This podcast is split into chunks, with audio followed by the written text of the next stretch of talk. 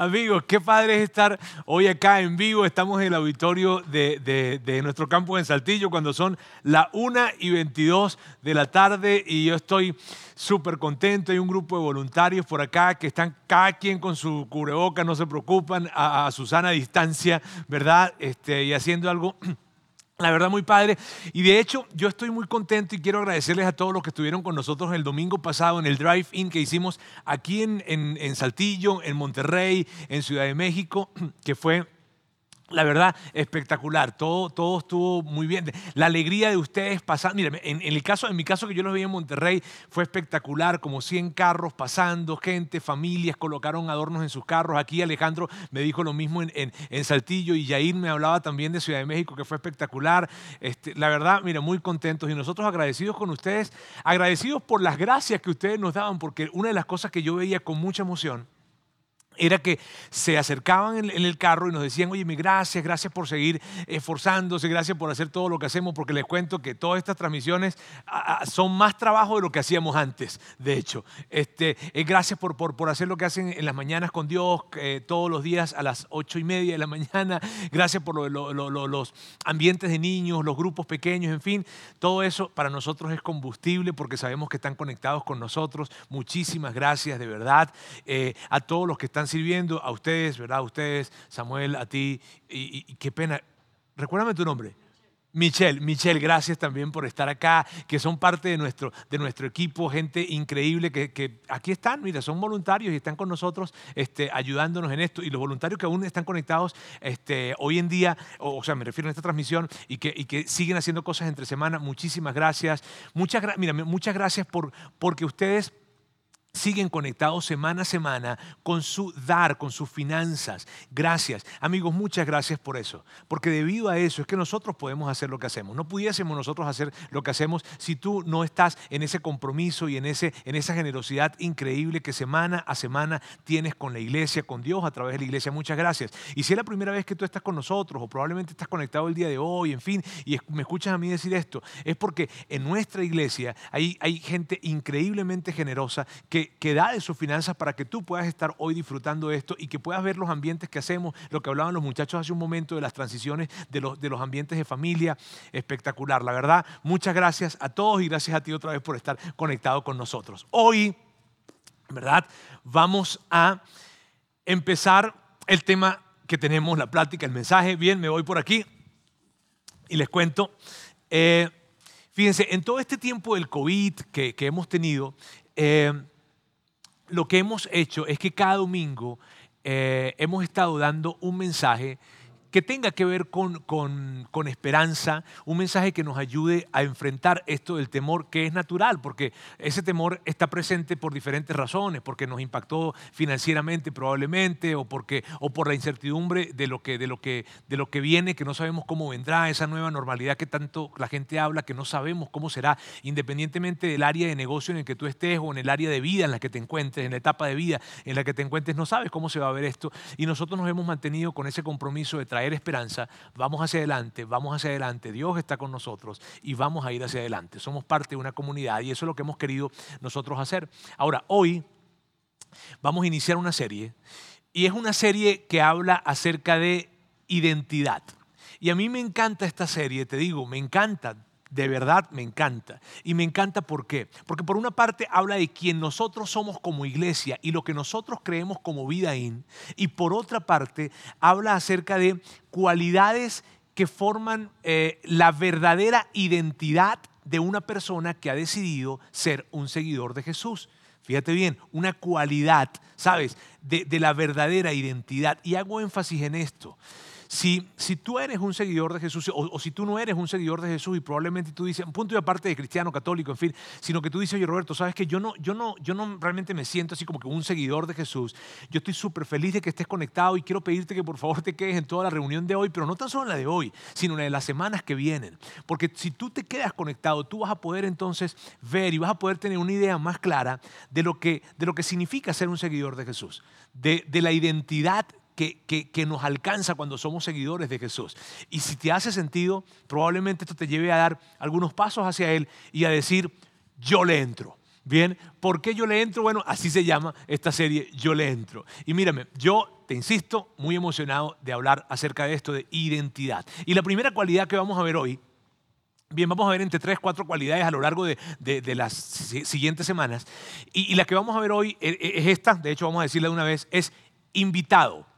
Invitado. Ahora, por ser una serie que tiene que ver con identidad, pues coloquémosle una pequeña parte a esta palabra y es esta yo soy invitado. Bien, yo soy invitado, porque tiene que ver con identidad. Bien, de hecho, cada semana vamos a estar diciendo yo soy, ¿ok? Y acompañarlo con esa cualidad. Ahora, mire, mire, esto es lo que yo quiero que hagamos ahorita.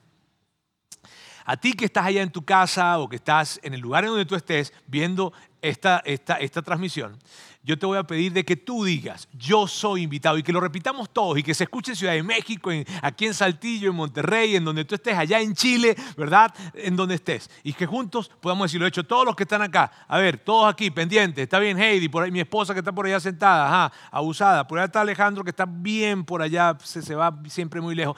A ver, Michelle, Saúl, ok, todos aquí. Vamos a decir a la cuenta de tres, con ustedes allá, ok, con ustedes. A la cuenta de tres, yo soy invitado. Uno, dos, tres.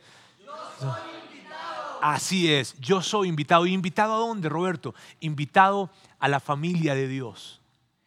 Imagínate esa mesa en donde se sientan la familia a comer, a platicar, y en esa mesa, y en esa mesa se sienta la familia de Dios. Y en esa mesa hay una silla que tiene tu nombre, que tiene mi nombre que tú no tienes que entrar, tú sabes, cuando entramos en algún lugar y entramos como que pidiendo permiso, como con cuidadito para no molestar, a esa casa, a esa cena, a esa comida, a esa mesa, no tienes que entrar con mucho cuidado, porque allí hay un lugar que es para ti, porque tú eres invitado. Amigos, eso es increíble.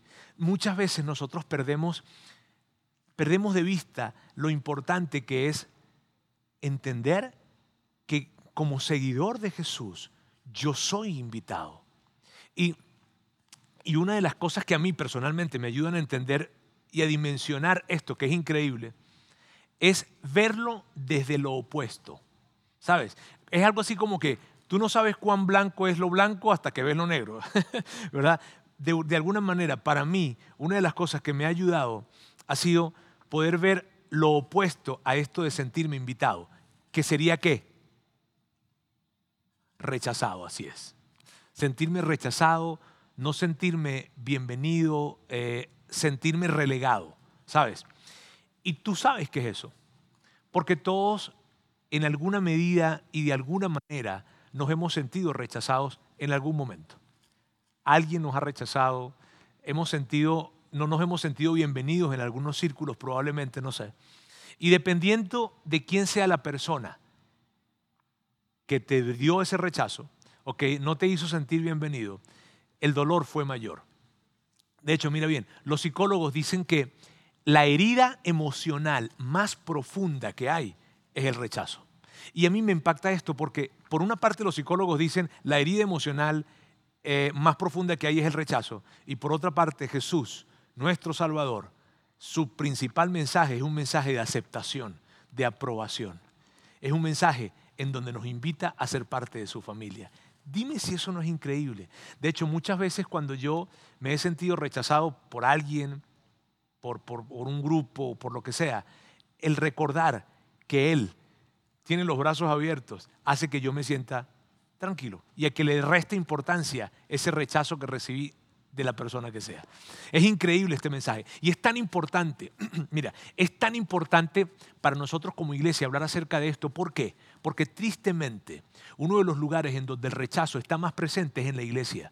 Y esa puede ser la razón por la que tú dijiste hace años atrás, probablemente dijiste, ¿sabes qué? O, o recientemente dijiste, yo, yo, yo ya no voy a la iglesia. ¿Sabes qué? Yo, yo, yo me alejé de la fe o me alejé de Dios o me alejé de la iglesia justamente porque yo experimenté el rechazo dentro de la iglesia, porque yo no me sentí bienvenido o porque de repente tú viste cómo la iglesia, algún líder religioso o la iglesia como institución se encargó de rechazar a alguien a quien tú querías mucho o a ti mismo y dijiste, claro que no, yo no tengo por qué estar experimentando esto y te fuiste y te alejaste. Y eso tiene todo el sentido. Mírame, esto sucede en tantos lugares y en tantas diferentes iglesias. Recuerdo una iglesia en la que yo iba hace muchos años. Y una de las personas que estaba allí era un chavo que tenía como unos 20 años. Él había decidido eh, tomar un paso, ¿verdad?, en su jornada de fe, y es algo que nosotros creemos como seguidores de Jesús. Y había tomado el paso de decir, yo quiero públicamente, ¿verdad?, decir que yo soy un seguidor de Jesús. Y eso lo quiso hacer a través del bautismo. Ahora, en esa iglesia en particular, había, hacían algo que ellos hacían, está bien, que era tomar clases, que eran como 10 a 12 semanas de clases, y luego presentar un examen para poder ser bautizado. Yo, yo recuerdo que este chavo se acercaba y me decía, súper emocionado, Roberto, me faltan 10 semanas, me faltan 9, me faltan 8. El domingo antes de que se iba a bautizar estaba ahí súper contento y, híjole, estoy, Roberto, la siguiente semana, la siguiente semana, y él súper contento. La siguiente semana, pues yo tenía eso presente porque tenía como 10 semanas diciéndomelo. Y cuando yo llego, lo veo y lo veo con una cara de tragedia, ¿vale? Una, una cara triste, muy triste. Y yo me acerco y le pregunto, ¿qué, pasó? Y me dice, no, reprobé el examen, no lo pasé. Y yo, ¿y luego? No, pues, pero ¿y el bautizo? No, es que no, no me puedo bautizar. ¿Cómo que no? ¿Pero por qué? Pues porque reprobé el examen y si no apruebo el examen no me puedo bautizar. Y yo, ¿qué? Mira, me, me fui de inmediato a hablar con la maestra que, que, le había dado las clases y su examen. Y voy a hablar con ella. Y le digo, oye, cuéntame un poquito algo, este, ¿qué pasó por acá? Que no sé cuánto. Y me dice, no, lo que pasa es que él no, no aprobó el examen y si no aprobó el examen no se puede bautizar.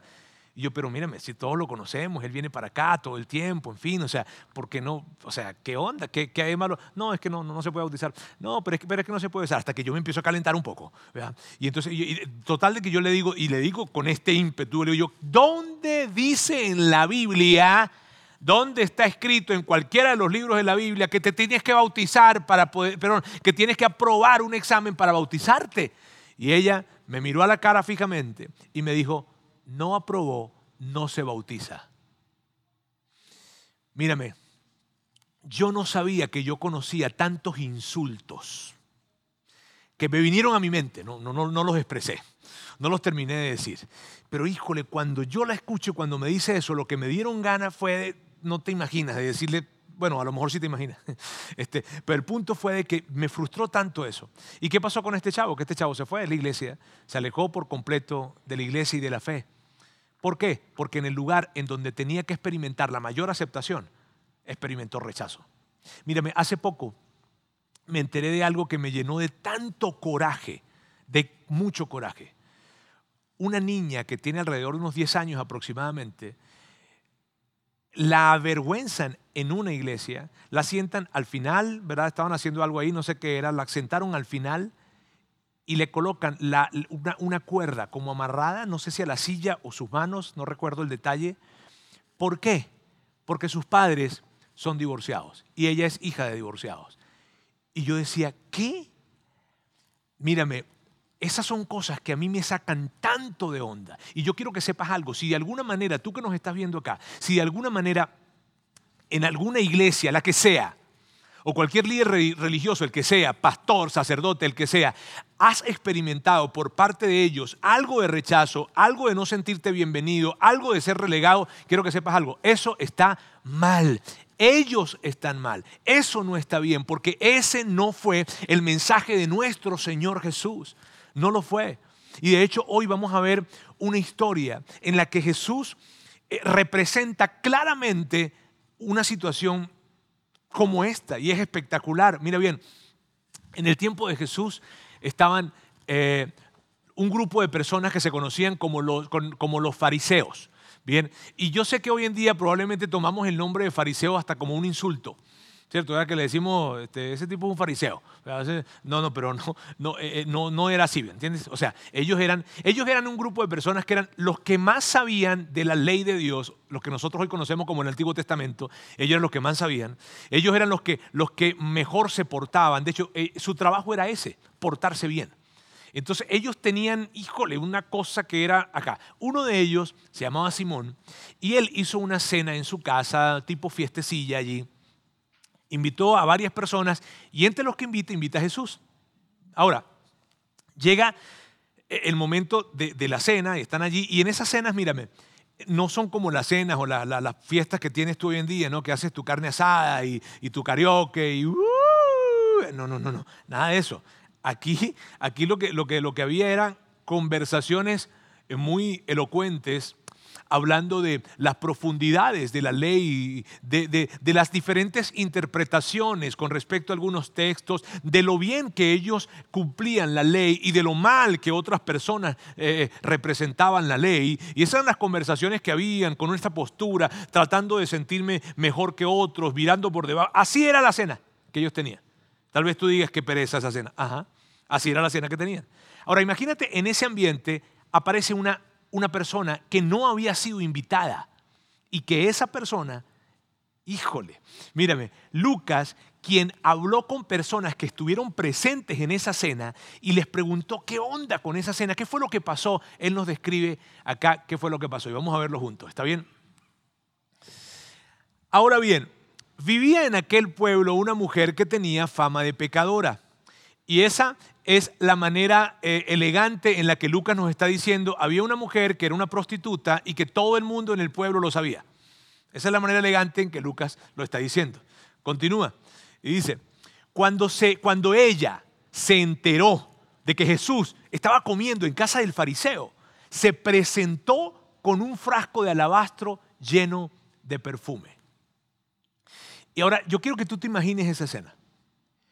Imagínate la escena, ellos están allí sentados, eh, eh, en la cena, probablemente estaban en la sobremesa, no sé, y de repente están hablando acerca de apologética, de escatología, de, los argumentos ontológicos de la neumatología. Inteligente, ¿no? Eh, este, y, están allí en la plática y de repente aparece esa mujer. Ahora imagínate la escena todos viendo, y probablemente ella andaba vestida de acorde a su profesión, no sé. Este, venía probablemente esa mujer, mm, eh, pues, de una manera muy llamativa, pues. Y cuando, cuando ellos ven entrar a esa mujer, que todos sabían quién era, híjole, probablemente la esposa de Simón volteó a ver a Simón de inmediato y le dijo, Simón, ¿qué onda? Tú le invitaste y los amigos, los invitados, ¿qué hace esta mujer acá? Y si había niños, las mamás estaban tratando de taparle los ojos a los niños, no sé. Pero te puedo asegurar algo, había muchísima atención en ese momento cuando ella entró. Pero quiero que hagamos algo ahora. Y, yo, no sé si tú estás sintiendo la atención, yo la estoy sintiendo ahora mismo. Pero mira bien, yo no quiero que, que nos quedemos solamente en lo que sintieron ese grupo de personas allí, sino quiero que tú y yo podamos tratar de alguna manera de entrar en la mente de esta mujer para entender un poco cómo ella vivió sintiéndose. Mírame, sabemos muy poco de esa mujer porque la Biblia nos habla poco, la historia, Lucas nos habla poco, de hecho los otros relatos, Mateo también habla acerca de este, de este episodio, pero en los otros relatos realmente sabemos poco de esta mujer. Pero lo que sí te puedo decir con toda seguridad es esto, esa mujer jamás soñó con ser una prostituta, te lo puedo asegurar. Ella no estuvo, tú sabes, en la pijamada cuando, cuando estaban sus amiguitas allí eh, hablando eh, acerca de qué querían ser cuando fueran grandes. Y una dijo, yo quiero ser profesora, y otra dijo, yo quiero ser doctora, y otra, yo quiero ser cantante, y otra, yo quiero ser youtuber. Ella no dijo, yo quiero ser prostituta. No. Sabes, esta semana yo hablaba con, con una persona que trabaja en una organización que ayuda a mujeres en el mundo de la prostitución. Y ella me decía que la razón principal por la cual una mujer termina siendo prostituta en el mundo de la prostitución es porque ella fue abusada y siente que ella no merece nada mejor, sino que toda su vida tiene que estar expuesta al abuso. Imagínate eso. La historia de esta mujer, y, no es la única razón, está bien, pero, pero hay varias razones. Me refiero, hay varias razones, pero esta perdón, es la principal.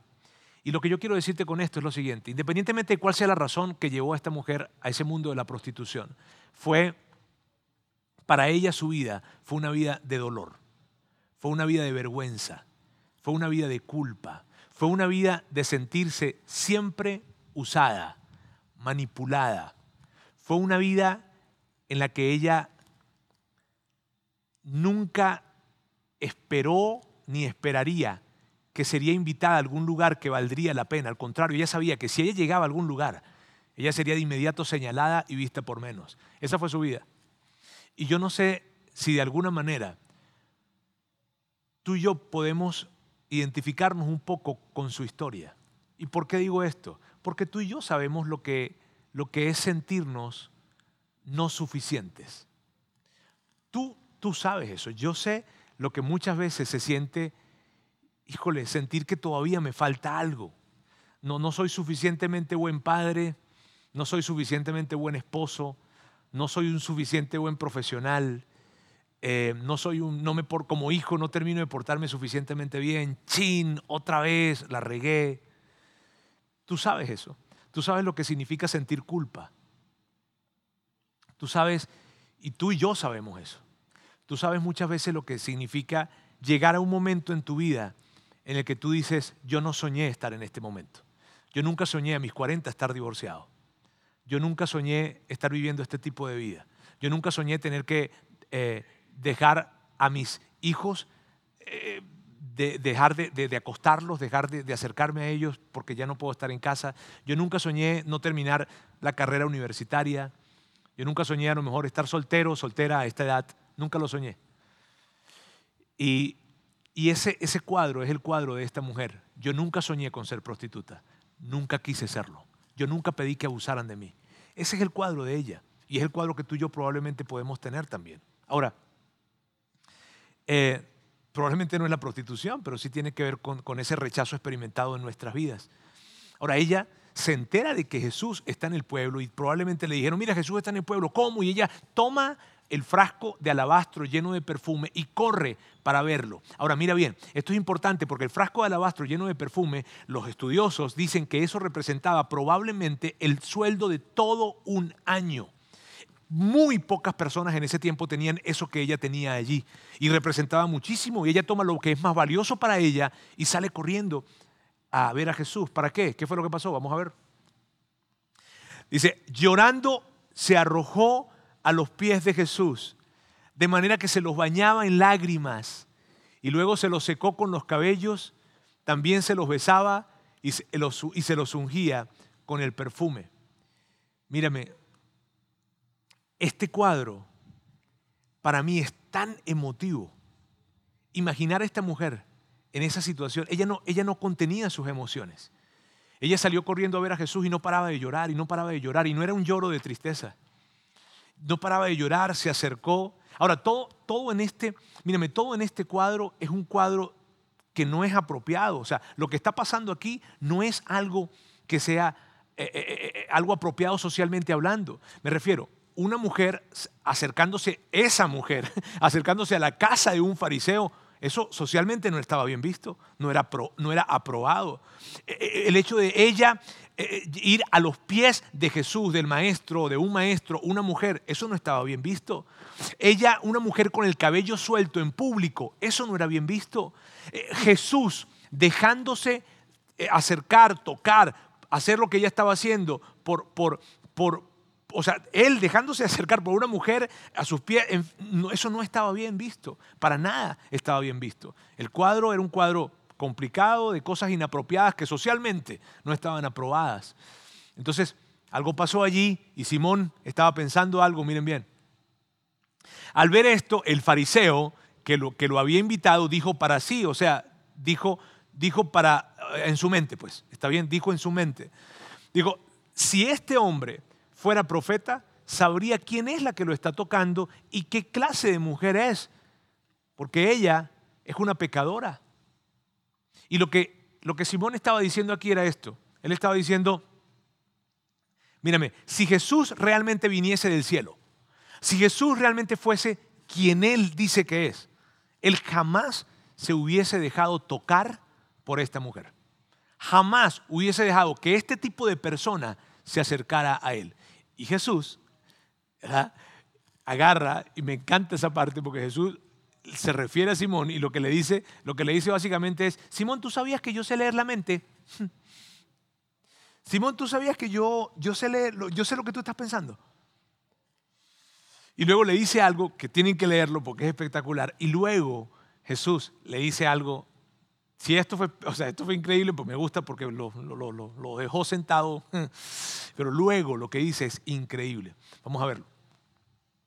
Dice, luego se volvió a la mujer y le dijo a Simón, mira a esta mujer que está arrodillada aquí.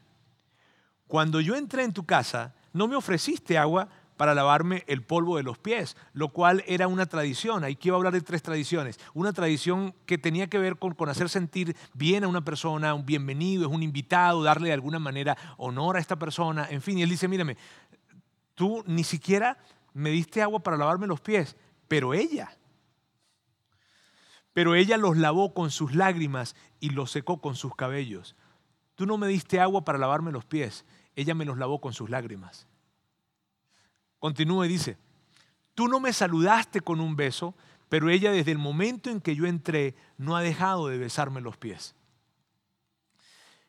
Tú no tuviste la cortesía de ungir mi cabeza con aceite de oliva, pero ella ha ungido mis pies con perfume exquisito. Eran tradiciones, y eran tradiciones que estaban acá, pero lo que hizo esta mujer fue algo acá. Y luego dice, te digo que sus pecados, que son muchos, han sido perdonados. Por eso ella me demostró tanto amor. Pero una persona a quien se le perdona poco, demuestra poco amor. Entonces Jesús le dijo a la mujer, tus pecados son perdonados. Ahora, las personas que estaban alrededor de esto, cuando escucharon que Jesús dijo, tus pecados son perdonados, se inquietaron y se molestaron. De hecho, dijeron esto, ¿quién es este hombre que se le ocurre estar perdonando pecados si solamente Dios puede perdonarlos? Y esa pregunta fue buena. ¿Quién es este hombre? Que solamente, porque solamente Dios es el que puede perdonar pecados. Justamente por eso Él lo está perdonando. Es espectacular. Ahora, mírame, yo quiero que no perdamos de vista esto. Y mira bien, ¿qué es lo que hace que esta mujer, que está en su pueblo, en la noche, probablemente estaba en su casa, estaba a punto de dormir, no sé, y se entera que Jesús está en el pueblo? Alguien le dijo, mírame, el rabí, el maestro, llegó, llegó al pueblo. Y entonces ella cuando escucha esta noticia, de inmediato va a su habitación y saca eso que es lo más valioso para ella. Si tuviese una caja fuerte, lo sacaría de allí y lo toma y sale corriendo y se va corriendo hacia la casa del Simón, hacia la casa del fariseo. De hecho, ella va corriendo a, a ese lugar en donde ella sabe que siempre la han rechazado a esa familia que ella sabe que siempre la ha visto por menos, que cuando ella venía caminando por una calle, probablemente esa, familia se iba a la, calle de enfrente para no cruzarse con ella. Ella va a un lugar en donde sabe que la van a rechazar, que no, la van a ver, que no es bienvenida y que la van a ver por menos. ¿Qué es lo que hace que ella vaya para allá y que tome su, su, su, lo, lo, lo más valioso que ella tenía y que muestre una de las muestras de amor más increíbles que están relatadas en todos los evangelios. ¿Qué es lo que hace eso? ¿Qué, hace que ella no se detenga por nada? Que no la detenga el rechazo que iba a recibir, que no la detenga la culpa, que no la detenga la vergüenza, que no la detengan sus pecados, sino que ella sale corriendo con una cosa en mente. Yo voy a entrar a esa casa y me vale quien esté en esa casa. Yo lo que quiero es postrarme a los pies de Jesús.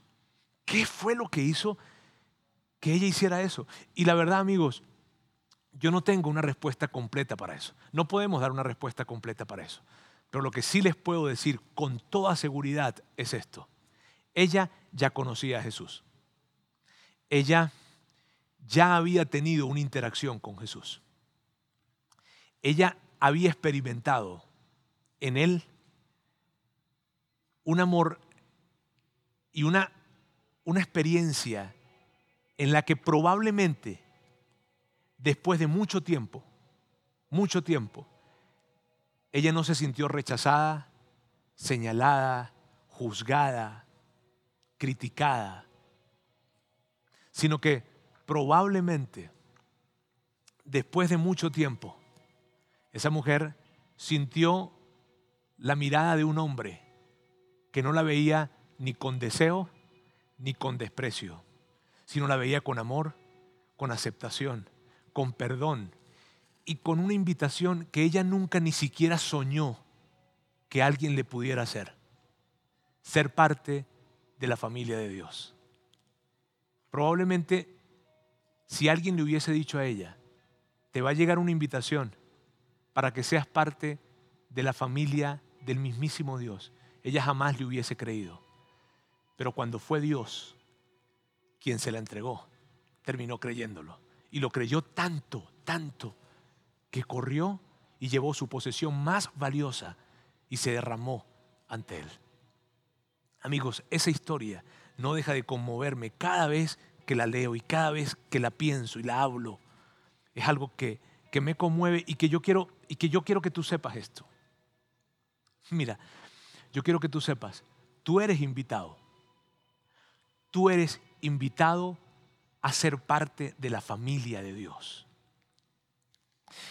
Tú tienes un lugar en la mesa. En esa mesa en la que probablemente nos acercamos como con cierta cuidado, sabes, entra con confianza, porque ahí tienes una silla que tiene tu nombre. Y que yo te quiero pedir por favor de que no te dejes quitar esa silla, de que no dejes de acercarte, de que tú eres invitado, de que, mira, esa silla se pagó y se pagó con un precio muy alto. Mírame bien, que, no, que, ni tu culpa, ni tu vergüenza, ni, ni, ni nada de lo que tú hayas hecho, ni esa sensación de no sentirte suficiente, ni las equivocaciones que tienes como papá, como mamá, como profesional, como hijo, como lo que sea, vayan a robarte de la posibilidad de tomar esa silla y sentarte en la mesa de la familia de Dios. No vayas por nada de este mundo.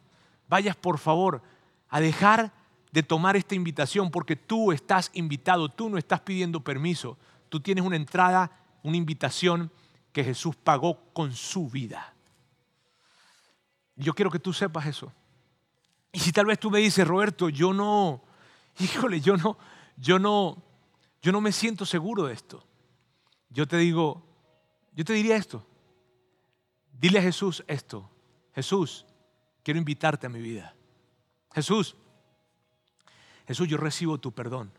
Porque cuando tú y yo nos acercamos a Dios, no nos acercamos para buscar su aceptación sino para recibir una aceptación que ya Él nos dio. Tú no necesitas hacer nada para ser aceptado por Dios. Eso es algo que necesitas saber. Y mírame, nosotros como iglesia, nosotros como iglesia, todos los que estamos acá y todos los que estamos en Monterrey y en, Ciudad de México, allá en Chile, todo lo que nosotros hacemos, y, lo que, o sea, todo lo que hacemos lo hacemos con este deseo, que más y más y más personas sepan que tienen una invitación de parte de Dios a ser parte de su familia y que no tienen que cambiar absolutamente nada para acercarse a Dios, que al contrario, cuando se acercan a Él, las cosas empiezan a cambiar. Mírame, y, nosotros existimos para eso. Nosotros existimos para que nunca más haya alguien que alguien le dijo que porque no aprobó un examen no lo bautizaron. Y para que nunca, nunca a una niña la avergüencen como avergonzaron a esa niña. Amigos, por eso nosotros hacemos todo esto. Y yo me lleno tanto de emoción al hablar de esto porque, porque veo con tristeza que un mensaje tan increíble como el saber de que Jesús me invitó y que no tengo que cambiar absolutamente nada para acercarme, no lo estemos dando. Yo te digo, nosotros lo vamos a dar y cualquier cosa que obstaculice ese mensaje, cualquier cosa que, venga de alguna manera a, a, complicar que alguien se acerque, mírame, eso lo vamos a evitar. Por eso tú ves que nosotros aquí, cualquier cosa que huela a religión, cualquier palabra religiosa, cualquier cosa nosotros vamos a pelear para quitarla y para no dejar que se, que se interponga entre el mensaje de que alguien sepa que es invitado a la familia de Dios. Esa es nuestra pasión, por eso hacemos todo lo que nosotros hacemos. Mírame, y yo te doy las gracias a ti que nos ves, a todos los que estamos acá, ¿verdad? Haciendo lo que hacemos. Porque, porque por eso podemos hacer lo que hacemos. Gracias a ti que tú, si tú estás conectado, si tú eres vida y, y parte de nuestra iglesia y semana a semana tú estás dando de tus finanzas, gracias, gracias. Porque tú haces posible que sigamos llevando este mensaje. Mírame, esta semana esta semana pasada yo hablaba con alguien que fue, wow, fue algo increíble. Hablaba con un hombre que va a nuestro campus en Monterrey. Él no es de Monterrey, él se mudó hace años para Monterrey, pero ha estado pasando uno de los momentos más duros de su vida. Y él me decía, eh, él me decía, de los tres momentos que se han convertido en los momentos más importantes en su vida, debido a todas las situaciones que ha pasado. Uno fue el momento en que conocí a Vidaín. Porque, porque a él no le gustaba acercarse a la iglesia. Él sentía que la iglesia era muy religiosa, que, que los líderes que estaban en las iglesias, en fin, eran personas que no, no, no, no se acercaban. No le gustaba la iglesia.